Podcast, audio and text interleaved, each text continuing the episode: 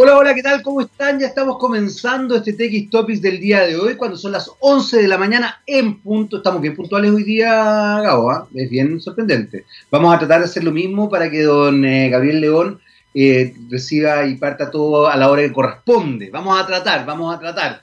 Eh, sí, estás en TX Topics, por supuesto, siempre por la única, por la científicamente rockera, txradio.com. Sí, efectivamente, científicamente rockera, la única radio de Latinoamérica que se dedica y se aboca a la ciencia y la tecnología. Y cuando hablamos de ciencia, me encanta destacarlo, también hablamos de ciencias sociales, aunque yo sea el único programa que lo hace. Eh, vamos a, a, obviamente, primero darle la bienvenida a Aguas Andinas, porque hay que destacar algo que a mí me parece tremendamente relevante. Eh, la pandemia continúa, no hay que olvidar esto, eh, la pandemia continúa, la verdad es que los índices, si bien han bajado, siguen siendo tremendamente preocupantes, por digamos alrededor de 50 fallecidos diarios, alrededor de 1.500 contagiados diarios, eh, y esto obviamente a la ciudadanía le ha quitado tranquilidad, además de la preocupación por la salud, la preocupación por el trabajo, hoy día se suma la discusión eh, por el retiro, el segundo retiro del 10% de la AFP, es decir, las finanzas también han, eh, se han visto mermadas y los chilenos están preocupados. A pesar de todo esto, los chilenos y chilenas eh, no hemos perdido la esperanza, porque la esperanza, aunque suene cliché, es lo último que se pierde. Y hoy comienza la reconstrucción verde y social, un compromiso en la reactivación de Chile. Sí, es un compromiso que debemos tener todos los chilenos y al que se suma con todo aguas andinas. ¿Saben por qué? Porque da eh, inversiones para combatir el cambio climático y generar miles de empleos. Ustedes dirán qué es lo que tiene que ver el cambio climático con todo lo que está pasando. Mucho. Parte justamente del calentamiento global, parte del cambio climático, parte de, esta, eh, de, de este cambio que se está generando a nivel eh, de medio ambiente es eh, responsable de lo que ha ocurrido con el COVID y lo que incluso algunos científicos prevén pueda ocurrir con otras pandemias. Eh, así que lo que hace Aguas Andinas es realmente importante combatiendo el cambio climático y generar miles de empleos a partir de inversiones. Bienvenida entonces a la reconstrucción verde y social, nos dice Aguas Andinas. hoy día es un día especial. El 25 de noviembre es el día contra la violencia de género, fundamentalmente contra la violencia eh, hacia las mujeres, violencia eh, física, psicológica, económica, sexual, obstetricia, simbólica, etcétera, etcétera. La cantidad de elementos que una persona eh, sufre, la cantidad de violencia que una persona sufre solo por el hecho de ser mujer, es impresionante. Y la verdad es que evidentemente los hombres no tenemos mayor conciencia de aquello porque no tenemos idea de lo que significa la violencia simbólica, la violencia física, la violencia psicológica, la violencia económica, la violencia sexual, obviamente tampoco la violencia obstetricia. Eh, este Día contra la Violencia de Género conmemora una situación muy, muy brutal que se vivió en República Dominicana, donde las hermanas Mirabat, tres hermanas opositoras a la dictadura de Trujillo, fueron asesinadas, fueron torturadas primero y luego asesinadas de manera francamente brutal, eh, simplemente por eh, establecer una ideología distinta a la que eh, profesaba el dictador de República Dominicana en los años 60. la ONU decidió justamente en, conmemorando esta fecha horrorosa, porque es una conmemoración triste y compleja, eh, declarar el 25 de noviembre Día contra la Violencia de Género, en honor a las hermanas Mirabat, a su lucha y a su sufrimiento, porque finalmente se transformaron en mártires. Eh, es interesante y es importante establecer estas miradas simbólicas porque son formas donde la inclusión no solamente es parte sustancial de cómo vamos construyendo una mejor sociedad, sino que también en la medida que los hombres tomemos conciencia de nuestro rol en la sociedad de la importancia que tiene el género, la importancia que tiene la violencia de género contra las mujeres y obviamente también contra eh, los movimientos LGBTI, LGBTIQ+, eh, quizás construyamos una mejor sociedad.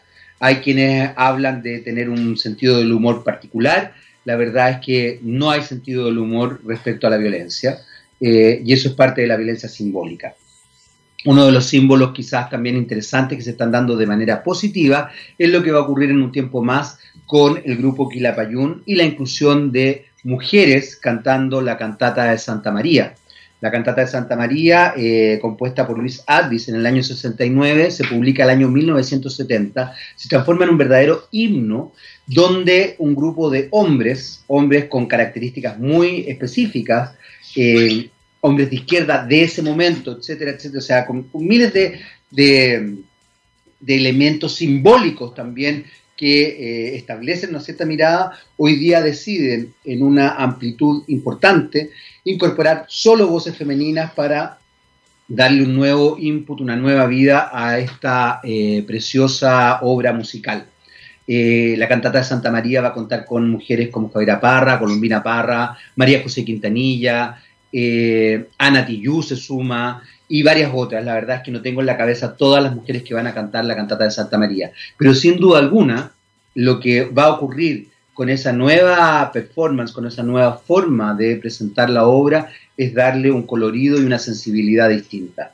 Que una mujer cante eh, Vamos Mujer eh, de la cantata de Santa María probablemente va a establecer una instancia de solidaridad femenina diversa y de inclusión, a propósito también de este Día contra la Violencia de Género. Habiendo dicho esto, damos inicio a nuestro programa del día de hoy. Hoy día tenemos dos invitados. Nuestro primer invitado es Friedrich Grimson, cofundador de SEO Drisip, una aplicación de arriendo de autos particulares. Vamos a hablar con él sobre cómo se genera esta idea, qué es lo que pasa con la aplicación, etcétera, etcétera. Y después tendremos otra invitada que la presentaremos, por supuesto, en su momento. Vamos con A Perfect Circle, ¿sí? Un círculo perfecto, Gabriel Cedrés, y Wix and Powerless. Muy bien, muy bien. Ahí estaba entonces a Perfect Circle con Wix and Powerless. Eh, débiles y sin poder. Qué terrible. Pero ¿cuál es la idea? Debería deprimirnos a todos. Eh, ya está con nosotros nuestro invitado del día de hoy, Friedrich Grimson, eh, cofundador de SEO eh, que como les decía es una aplicación de autos, de arriendo de autos particulares. ¿Cómo está Friedrich? Hola, muy bien. Muchas gracias por la invitación, Jaime. Un agrado poder estar acá a compartir mi emprendimiento en este programa. Excelente, ¿no? Para nosotros siempre es bueno hablar de innovación y hablar justamente de emprendimiento porque es parte del espíritu de TX Topics. Y desde ese punto de vista quiero que nos cuentes primero eh, cómo nace esta idea y que nos digas de qué se trata Tricip. Sí, nace el año 2018 con la idea al principio. Eh, yo antes, claro, eh, empecé un emprendimiento previo que era de arriendo de autos en la Patagonia. Y ahí nos fuimos dando cuenta de que durante la temporada alta eh, los autos eh, no daban abasto los rentacar. Así que la gente terminaba arrendando sus autos, la, misma gente que, que, vive allá en Coyhaique o Punta Arenas termina arrendando sus propios autos particulares. Y nos dimos cuenta de que había una necesidad, de que la gente, por medio de la tecnología, nosotros podíamos llegar a que la gente pudiera arrendar su auto de forma segura. Eh, y teniendo todas las herramientas que, uno necesita para poder arrendar su auto. Eh, y ahí el primer desafío fue poder tener una alianza con, con Rentacar, eh, con Rentacar y con, también con la aseguradora, que en este caso es Liberty Seguros, que protege los autos durante los arriendos. Y, ese fue el principal desafío de DICE. Y claro, y ahí fue naciendo la idea y DICE, claro, es lo que hoy en día que es una plataforma, una aplicación y también la página web en la cual cualquier persona puede arrendar su auto eh, a otra persona de forma fácil, eh, con toda la protección y con toda la herramienta que entrega Tracy. Ustedes de alguna manera son el nexo entre, entre el, el, eh, particular, digamos, y el cliente. ese sería, ese sería el rol que hacen ustedes. O ustedes claro yo, por ejemplo, como particular, arriendo, eh, qué sé yo, pago un fee a la plataforma y, soy parte de una especie de base de datos. ¿Cómo, se hace? ¿Cómo funciona? Perfecto. Mira, no, eh, nosotros somos, claro, un intermediario en la cual cualquier persona puede publicar su auto completamente gratis. Eh, se publica el vehículo y una vez publicado, previa nuestra revisión, digamos, de los datos del vehículo, lo aprobamos y luego eh, la persona, el propietario, el dueño del vehículo, empieza a recibir solicitudes de arriendo. En el momento en que empieza a recibir solicitudes de arriendo por medio de la aplicación, él las puede aceptar o rechazar si es que el vehículo lo tiene disponible o no. Eh, también ellos tienen también una, una, función de un calendario donde pueden ir indicando, digamos, para que no le lleguen solicitudes de los días que no lo quiere arrendar. Eh, y bueno, y ahí en el caso de que él lo acepte, el propietario acepte una solicitud, eh, nosotros, claro, eh, por un lado también nos quedamos con una comisión de ese arriendo total y se inicia el, el, arriendo. El arriendo se inicia tomando unas ciertas fotos por medio de la plataforma, por la aplicación, en el cual principalmente se registra el kilometraje inicial, el combustible, y unas ciertas fotos del vehículo para ver el estado principalmente para, para que cubra el seguro. Eh, y luego se vuelve a hacer eso mismo a la entrega del vehículo, a la devolución del vehículo. Eh, se reporta, digamos, las diferencias de combustible, si es que existe alguna suciedad extrema, eh, algún daño, y ahí se hacen los cobros en el caso de que haya alguna diferencia.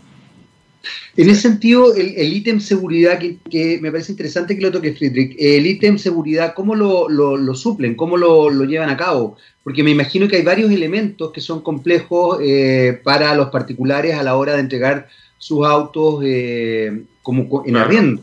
Eh, porque la verdad es que las dinámicas de comportamiento de un usuario no, no, las conocemos. Tú acabas de mencionar varias cosas, desde, desde la limpieza del auto, bueno, hasta pueden ocurrir cosas más complejas, digamos, pero, pero de lo más básico a lo más profundo, digamos.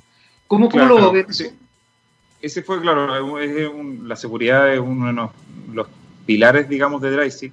Eh, por eso, digamos, el, primer escollo que tuvimos eh, fue el tema del seguro, eh, poder tener una, una, aseguradora, digamos, que nos, nos permita cubrir en un 100% a los propietarios, eh, desde cualquier daño, cualquier incidencia que, que, se pueda generar durante el arriendo, eh, y tener una cobertura completa durante el periodo de arriendo.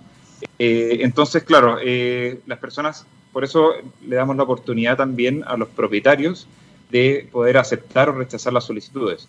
Entonces, claro, llega, la llega una solicitud, digamos, de, de digamos, de Jaime, eh, a otra persona y, esta persona puede ver eh, tu perfil también en el caso de que tú tengas eh, recomendaciones, tengas algunos comentarios de arriendos previos y en el caso de que tú no estés dispuesto o, tengas alguna mala mal comentario de algún otro de algún otro propietario ahí puede claramente rechazar la solicitud y, y no tomar y no arriesgarse digamos en este caso eh, y también algo súper importante es que todos los pagos eh, por DriveZip son eh, por medio de tarjeta de crédito. no hay, no hay ninguna, ningún movimiento, digamos, de dinero, digamos, entre el propietario y el conductor. Todos los pagos se hacen a DriveZip también. y la persona, la persona dueña de la tarjeta de crédito tiene que ser sí o sí el conductor.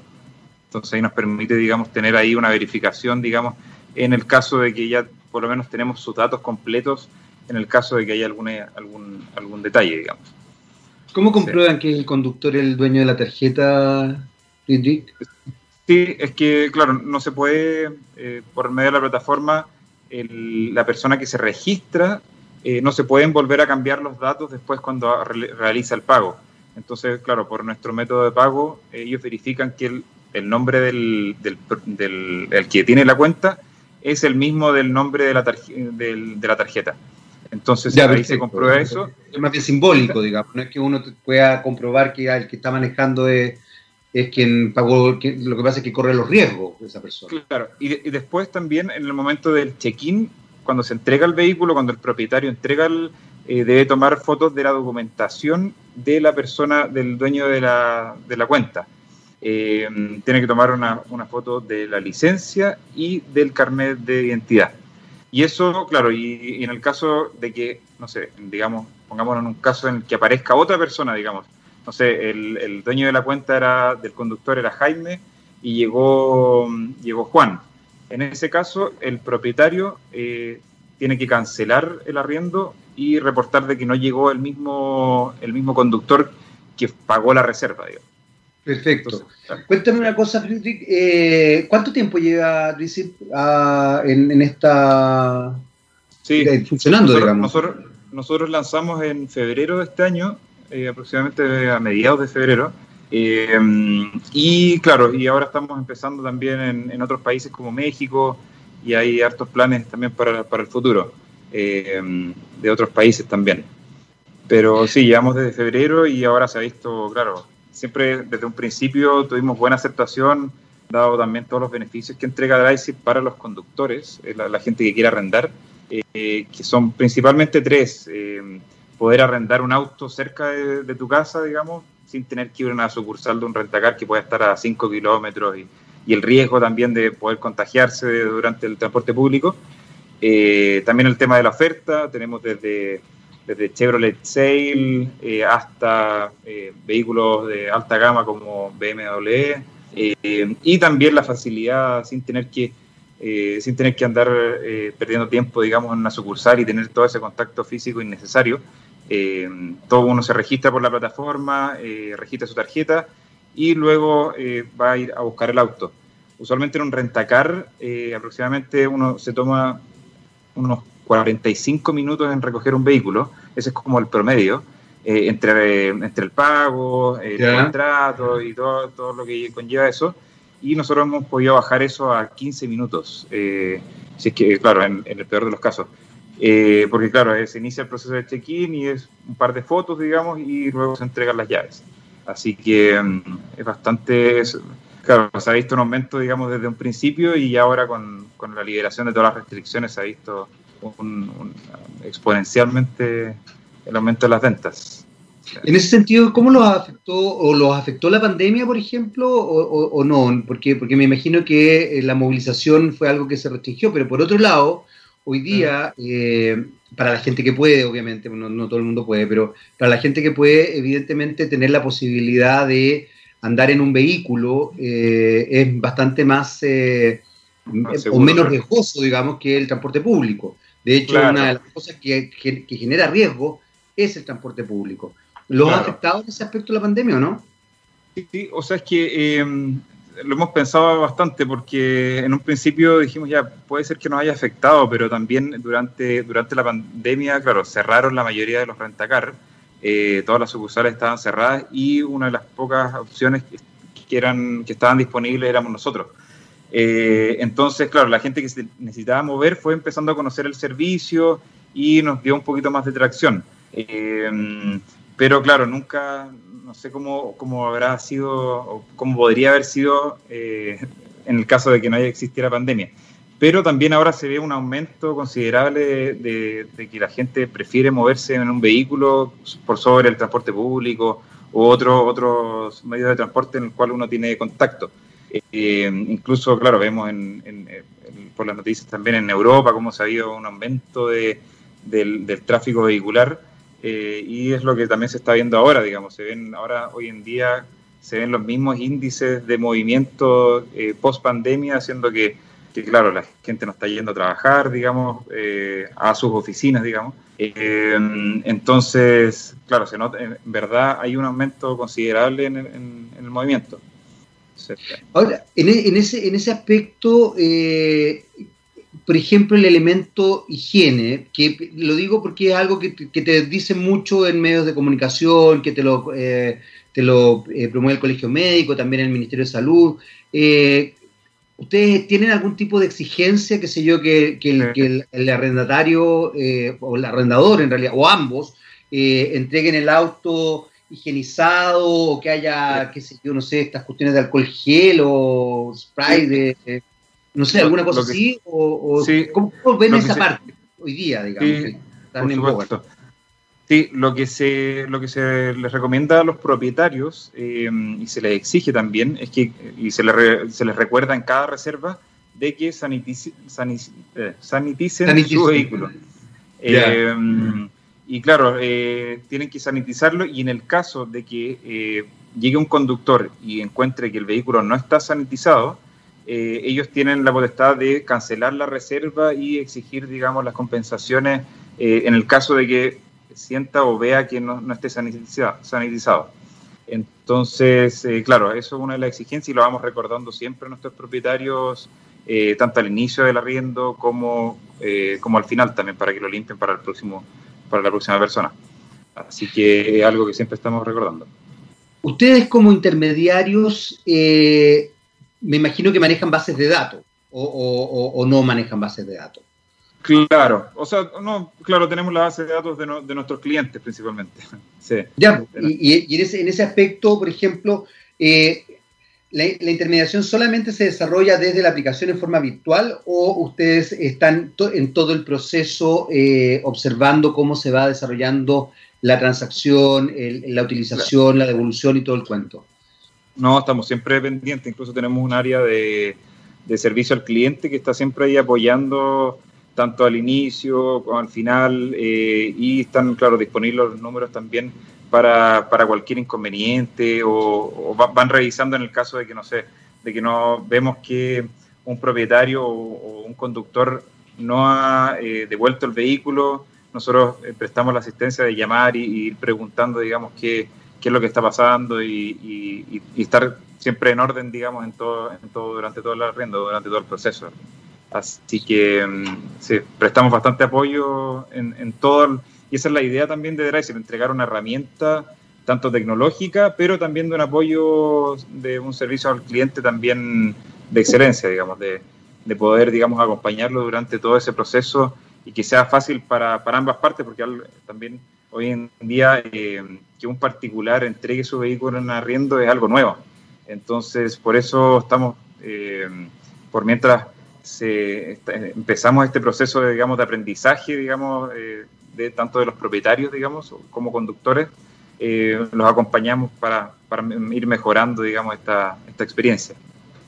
Ahora, es interesante lo que, lo que planteas porque hoy en día eh, se, está ampliando la idea de que la gente eh, pase sus bienes. Estoy pensando, se me olvidó el nombre del, concepto, pero es como, yo tengo muchos conocidos que, por ejemplo, ocupan esto de, arrendar un departamento eh, en ciertos países. De hecho, me acabo de acordar de una gran amiga que es profesora en la Sorbón, ella es chilena, trabaja acá en Chile en la Católica, y le toca ir tres meses, cuatro meses, a veces seis meses a, París. Y, ella lo que hace es arrendar un departamento de una persona, no tengo idea qué es lo que hará la otra persona, se me olvidó cómo se llama, es un concepto bien, bien particular. Sí, es como economía, economía colaborativa al final. Eh, eso, o sea, ese es el, como el, eh, concepto. claro, el concepto, ah, claro, economía colaborativa en la cual cualquier persona, claro, eh, tiene un bien y lo arrienda, digamos, durante el tiempo que no lo utiliza. Eh, y genera ingresos. Entonces es un win-win para, para, ambas partes.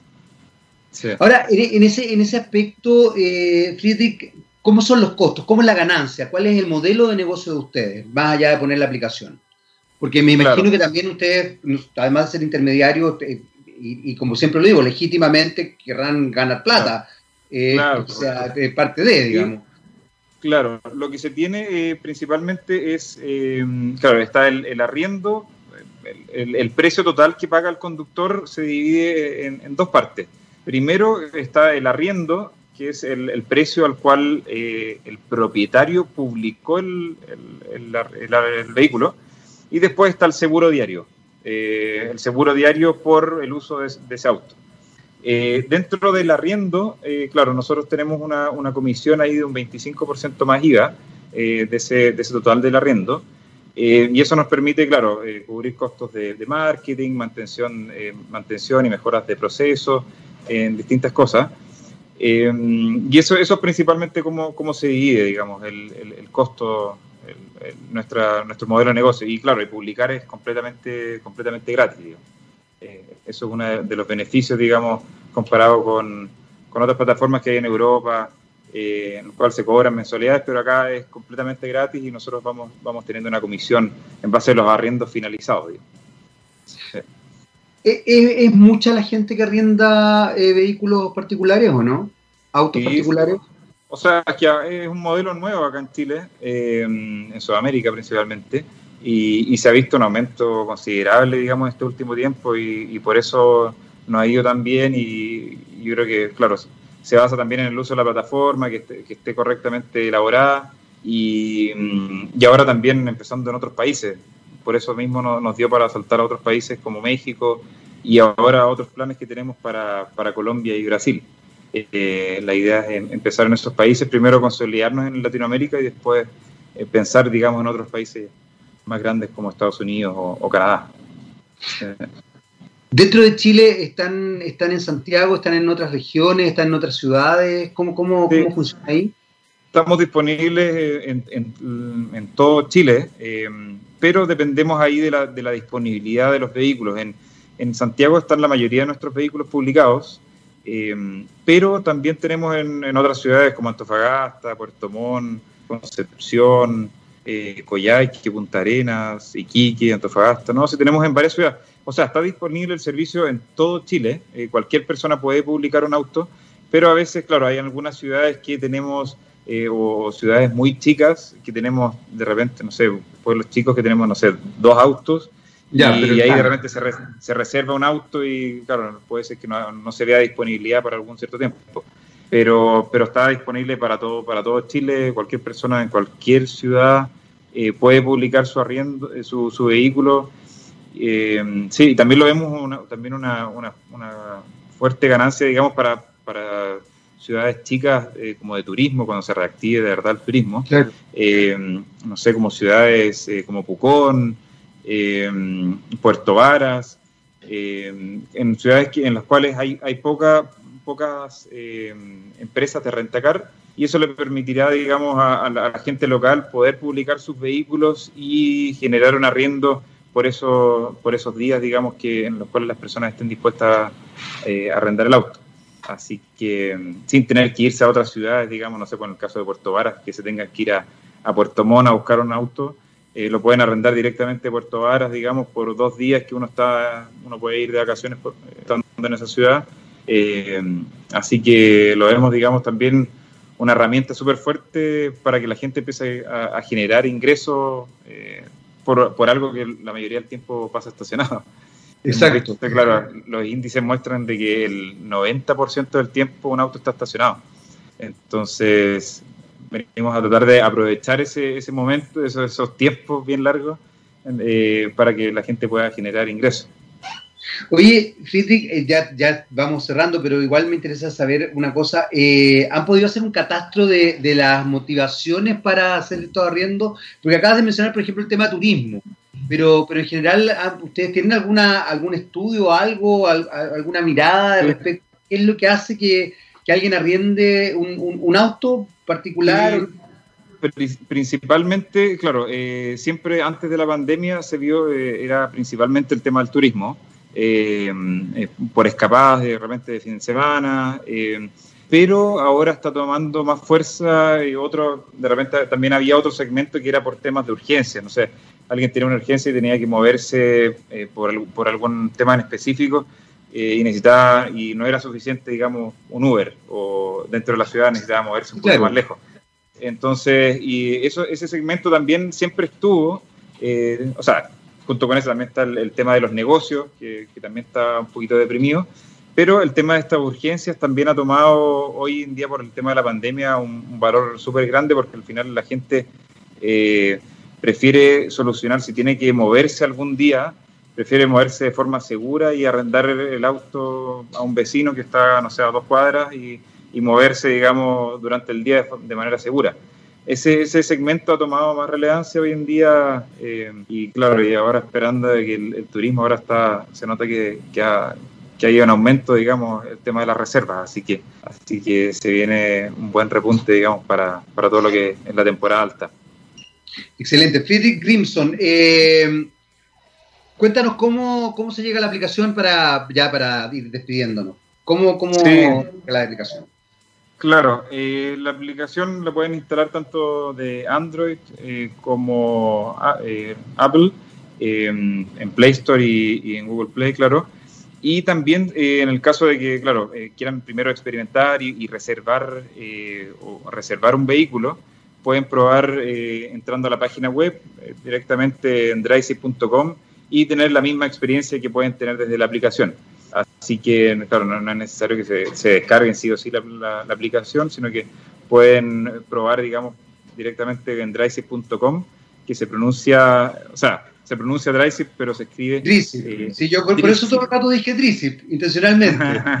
Con Z, por acaso. Claro, claro, Sí, claro, D-R-I-Z-I-P. Así que, mm, así que los invito a todos también a, entrar y, conocer y ver, ver todos los vehículos que están publicados y, reservar por la plataforma, que, es muy fácil, digamos, poder reservar un vehículo y también a precios mucho más convenientes que otras alternativas. Así que, así que los invito también a, todos a, entrar.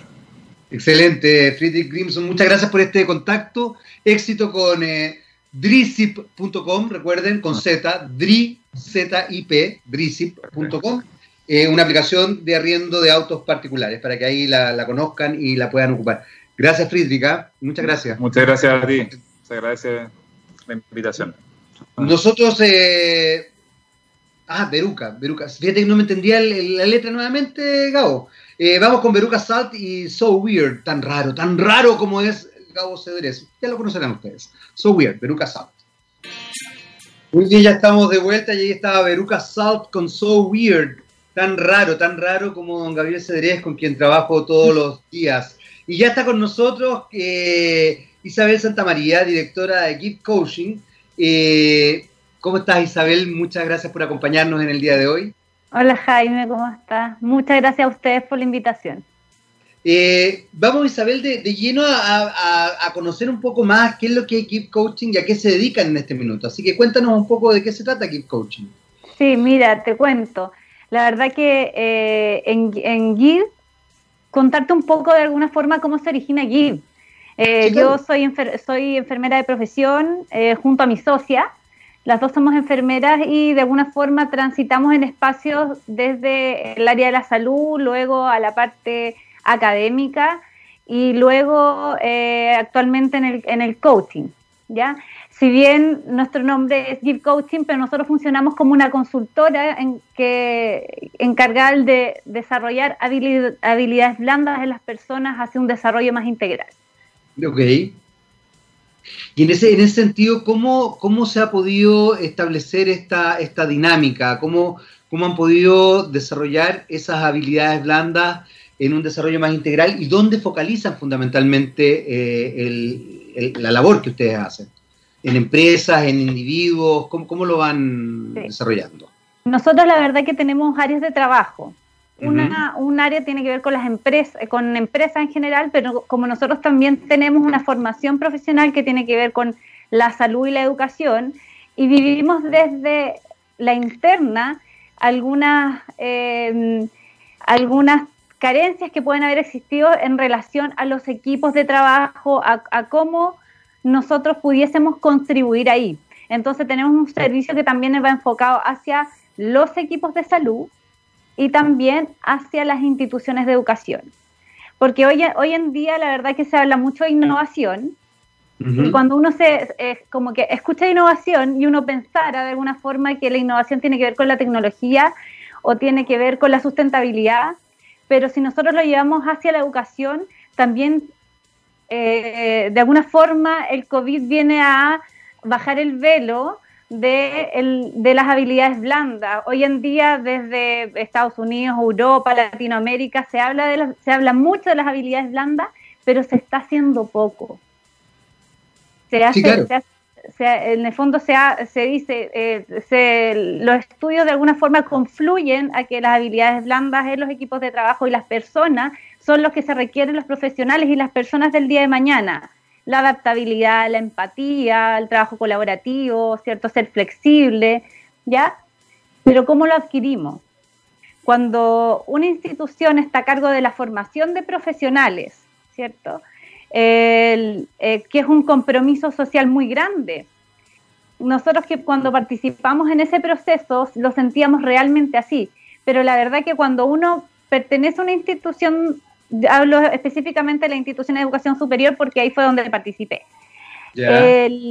Eh, uno de alguna forma eh, es un profesional, ya que se forma desde el área profesional y eh, transitas después al espacio académico, ¿ya?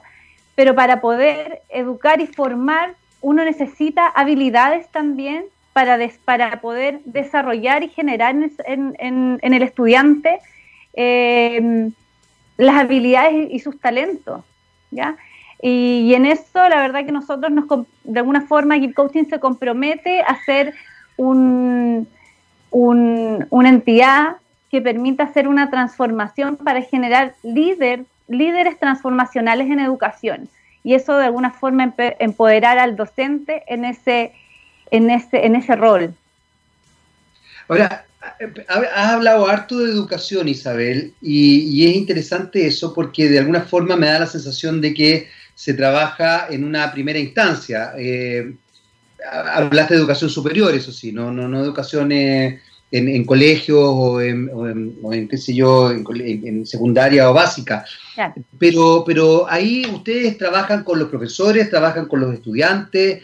Eh, ¿Cómo se, ¿Cómo se va estableciendo eso? Fíjate que hoy día partí justamente el programa hablando de, eh, del Día contra la Violencia de Género, a propósito de la empatía, a propósito de eso. Eh, y es muy loco porque hoy día nos encontramos en, una, en un discurso mediático, yo creo que más mediático que real, eh, muy polarizado. Eh, donde justamente la violencia está como a flor de piel. La gente habla violentamente, se, expresa de manera violenta, dice cosas que no se da cuenta que son violentas, eh, etcétera, etcétera, etcétera. ¿cómo, ¿cómo, ha sido en ese, en ese aspecto el, trabajo? El trabajo a desarrollar. Y ahí vuelvo un poco a la, pregunta inicial. ¿Trabajan con los profesores? ¿Trabajan con, con, cómo se llama, con los alumnos? Porque fíjate que hasta hace hasta hace yo creo que poco más de un año, creo que fue el año pasado, el año antepasado, o sea, el 2018-2019, que en la Pontificia Universidad Católica de Chile, acá en Santiago, en la Escuela de Derecho, eh, denunciaron a un profesor que, por ejemplo, las alumnas que estudiaban Derecho, eh, si eran bonitas, les decía, bueno, consíganse por lo rápido para que le den el cupo a un hombre. Y, si una mujer iba con escote o con minifalda, la, la, increpaba y la insultaba o, le hacía notar, la incomodaba finalmente. Eh, y estamos hablando hace dos años atrás. O sea, es algo que está muy arraigado, lamentablemente. Yo estoy hablando puntualmente de la violencia de género, pero finalmente lo tomo como un ejemplo de algo que lamentablemente es mucho más amplio. ¿Cómo van ustedes trabajando eso? ¿Cómo van trabajando justamente la habilidad blanda? Eh, y perdona que te ponga un ejemplo quizás tan brutal, pero con un profesor como ese, que, mm. hay más de los que uno quisiera, digamos. ¿Para qué hablar en enfermería y medicina? Me imagino que a ti te va a haber tocado harto médico eh, descalificador. Eh, puede ser, como en exceso caballeroso. O en, bueno, pero que ser en exceso caballeroso también puede ser ingrato. Claro, claro, en el fondo como que, que de alguna forma uno normalizó en un momento y ahora uno dice, oye, en realidad, chuta. La verdad que desde el punto de vista educacional, el, eh, como que los paradigmas de educación también han, sido como de, un área más positivista, en donde anteriormente el, profesor tenía una voz eh, inquebrantable, eh, pero ahora los tiempos son distintos, nuestros estudiantes son distintos, eh, la forma en que se debe hacer educación también tiene que transitar hacia un espacio distinto. Entonces, lo que nosotros ofrecemos de alguna forma es un servicio, es un servicio que sea tomado por las, las entidades para que se hagan cambios a nivel curricular. ¿Ya? Eh, porque esto no, tiene que, no, no es algo que se trate puntualmente con un profesor, ¿ya? sino que es una metodología de trabajo yo para ser un docente universitario tengo que tener ciertas características. Eh, y probablemente es, ese, ese docente al cual tú, me, que tú me te estás refiriendo no puede ejercer la docencia. La ejerció durante años. Sí, y no. Y Hasta que lo denunciaron y la denunciaron gracias al movimiento feminista, digamos. Eso fue. Pero como te digo, fue hace poco. Ah, esto ocurrió y de hecho tuvo que renunciar, pero, pero esto ocurrió el año pasado.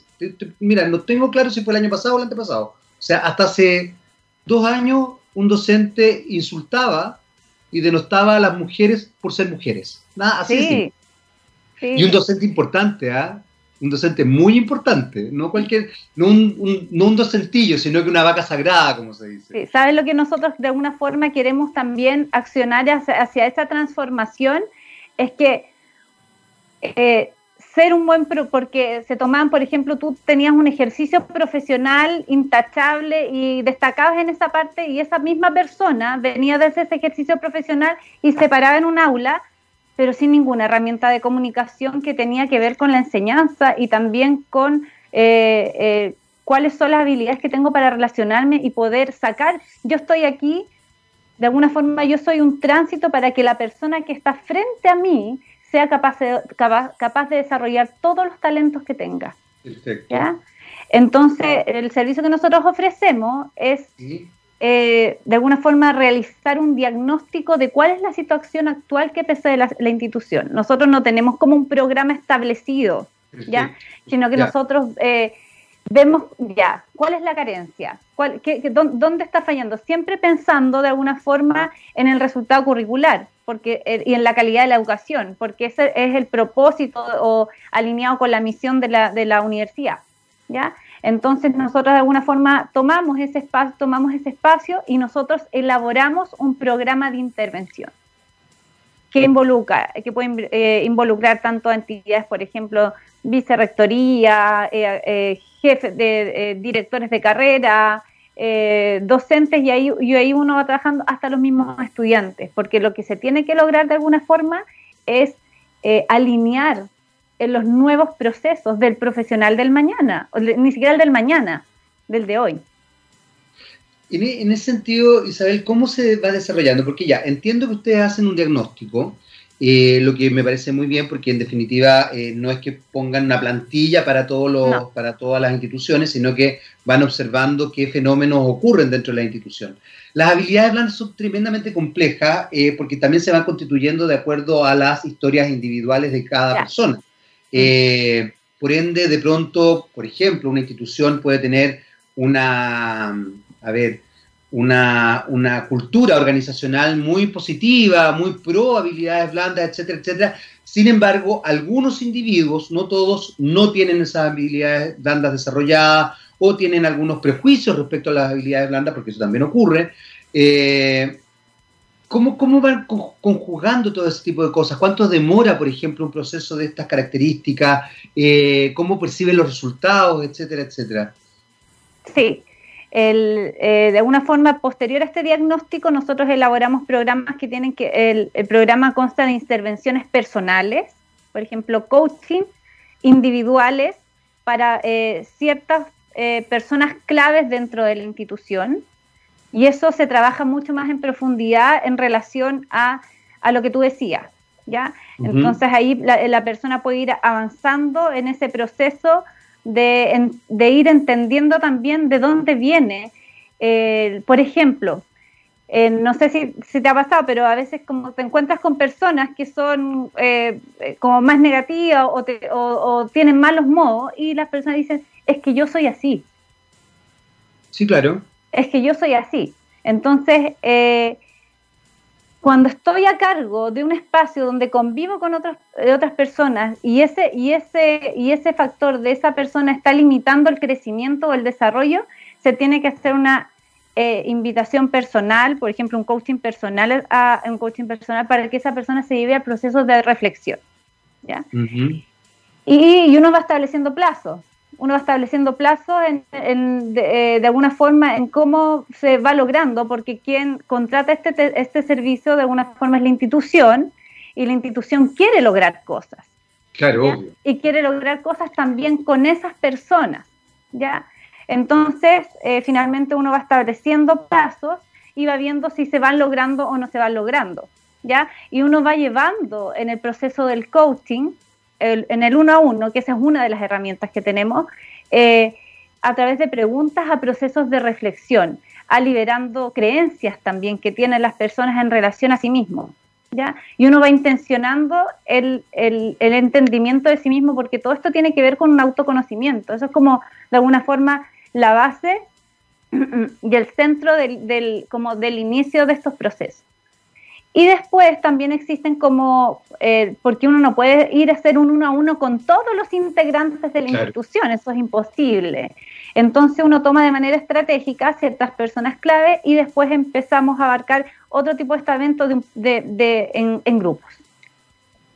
en grupo. También llevando siempre a procesos de reflexión. Ahora, en ese, en ese aspecto, por ejemplo, ya, y pasa mucho eh, eh, hoy día, incluso dado el mundo digital, que eh, la gente tiende a establecer ciertos, a prejuzgar. Lamentablemente Chile es, uno de los países que tiene más altos índices de no entender lo que se lee. por ende, por ejemplo, en redes sociales, sobre todo en Facebook y en Twitter, diría yo que son como las partes más potentes, eh, la gente interpreta lo que quiere. Qué sé yo, tú puedes decir, mira, no, se me viene ningún ejemplo ahora a la cabeza, pero, pero efectivamente la interpretación de ciertas palabras eh, establecen ciertas miradas, eh, generan ciertas animadversiones y hay una facilidad para prejuzgar, que lamentablemente parece ser que es muy propia de nuestra idiosincrasia. ¿Cómo se desarrolla desde ahí esa construcción de entendimiento? ¿Por qué te lo pregunto? Porque me imagino que es muy complejo también para, la gente trabajar en esta, en esta instancia, considerando que vivimos en una sociedad que promueve el individualismo, que promueve el consumo, que promueve más la forma que el fondo, eh, y eso se promueve, o sea, es cosa de ver, no sé, noticias. Tú en las noticias ves de, de, pronto verdaderos infomerciales más que noticias. Entonces tú te, te vas dando cuenta cómo se van promoviendo ciertas cosas que uno no se da ni cuenta cómo van permeando al individuo. ¿Cómo, ¿Cómo trabajan esas cosas que son tan sutiles y tan complejas cuando tienen además tiempos acotados? Porque me mm. imagino que una empresa te contrata o las contrata eh, por, ya da lo mismo, no sé, un año, dos años, pero de verdad cambiar, cambiar historia es, es complejo. ¿Cómo, cómo, ¿Cómo, van viendo eso? ¿Cómo van evaluando? ¿Hay, ¿Hay, un seguimiento después? ¿Cómo lo desarrollan? Sí, de alguna, de alguna forma esto se hace como una, una planificación a largo plazo, va, va a depender de cuán, eh, cuán no quiero decir el, daño, pero en el fondo de, de cuál es el, el, el, problema en sí mismo. ¿ya? Y ahí va a depender, uno va a ir estableciendo los plazos. Y, y, una de las grandes herramientas que, que, finalmente son con las que nosotros trabajamos tienen que ver con la comunicación. ¿ya? La comunicación, de alguna forma, es lo que hace em, que, que puede hacer la diferencia en que este mundo avance o nos mantengamos igual, ¿ya? Entonces nosotros apuntamos a que los canales de comunicación que las, que, las personas dentro de las empresas tengan efectivamente sean los adecuados para, pero ellos generando buenas prácticas de comunicación, ¿ya? La, la comunicación, eh, tú ibas como a Twitter y todo eso, pero por ejemplo vamos a algo más cotidiano que tiene que ver, por ejemplo, con WhatsApp. Incluso hasta eso, hasta eso yo conversé, con mi, mi, jefe me mandó un WhatsApp y yo lo interpreté como con el tono, como que lo, lo, lo escuché. Y, pero ¿cuáles van a ser los canales de comunicación para que este espacio, ya, que es la empresa, tome armonía? ¿ya? Tienen que haber, se tienen que establecer canales de comunicación eh, eh, fidedignos y generar también estructuras de confianza con las jefaturas, empatía entre los trabajadores y es un trabajo de alguna forma paulatino que se, que se va construyendo en torno a la comunicación. La comunicación es como lo que va a ir anclando de alguna forma todo el desarrollo de las habilidades. Si nosotros pensamos la empatía, la empatía, la gente piensa que la empatía es como que te abrazo y, no es eso, es algo que va, mucho más que eso. O cuando dice yo soy em, resiliente porque tuve un problema y lo solucioné, no tiene, no tiene que ver con esos espacios, ¿ya? Entonces, nosotros generamos cuando hablamos de estos programas, creamos instancias para que eh, de alguna forma la institución vaya modelando en conjunto eh, nuevos, nuevos espacios, espacios más saludables, para que se vayan creando espacios de bienestar, ¿ya? Como de, un, de una forma más desde la raíz. Y va a depender de alguna forma, va a depender también cuánto nos vamos a demorar, en el fondo de qué tamaño va a ser el problema. Claro, qué tan profundo es, la situación que se está viviendo dentro de la organización. Isabel Santa María, se nos acabó el tiempo. Eh, quiero agradecerte que hayas estado con nosotros aquí, en Give Coaching.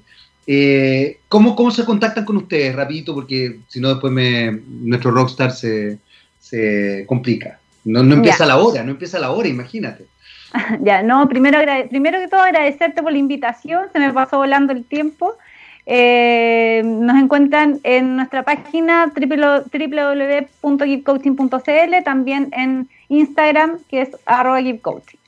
Perfecto. así que los dejo a todos invitados para que nos visiten, nos consulten. Excelente. Gracias, Isabel. Eh, está perfecto. Eh, ya lo saben entonces, Give Coaching está en Instagram y también tiene su página. Eh, Isabel Santamaría, muchas, muchas gracias por habernos acompañado el día de hoy y por contarnos de, este, de esta situación que ustedes están desarrollando, que me parece además muy, muy interesante porque creo que efectivamente las habilidades blandas son sustanciales para la vida, no solamente para las empresas, para las organizaciones, sino que para la vida. gracias nuevamente. Nosotros nos despedimos y les cuento que ya se viene un rockstar, un rockstar de Tomo y Lomo. Yo quiero dejar en claro, ¿ah? eh, Gabriel León no solamente es un rockstar, es un glam rockstar.